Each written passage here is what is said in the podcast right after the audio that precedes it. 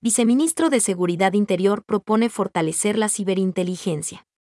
Freddy Ramos, viceministro de Seguridad Interior, compareció ante la Comisión de Seguridad Integral, con el fin de exponer sus observaciones al capítulo de la inteligencia del proyecto de Código de Seguridad Integral. Allí sugirió fortalecer la ciberinteligencia como eje principal para la obtención de información que permita un análisis más acertado y confiable, y actualizar la doctrina de inteligencia acorde a la evolución de la sociedad, ciencia y tecnología.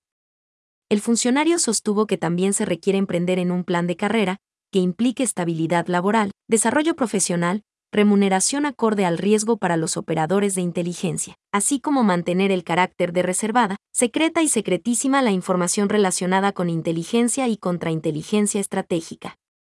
Comentó que el Sistema Nacional de Inteligencia debe estar conformado por el ente rector y los subsistemas, operativos y de apoyo debidamente articulados y coordinados a través de políticas, planes, programas, proyectos, normas, recursos y procedimientos.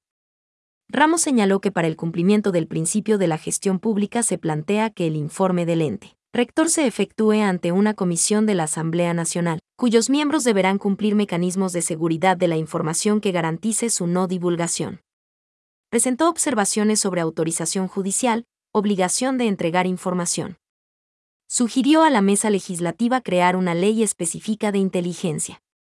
De su lado, el director general de inteligencia, Manuel Samaniego, destacó la importancia de establecer una normativa de inteligencia que será una herramienta que permita la articulación y coordinación interinstitucional, así como la cooperación internacional, es decir, tener el ámbito completo para realizar las gestiones desde sus funciones.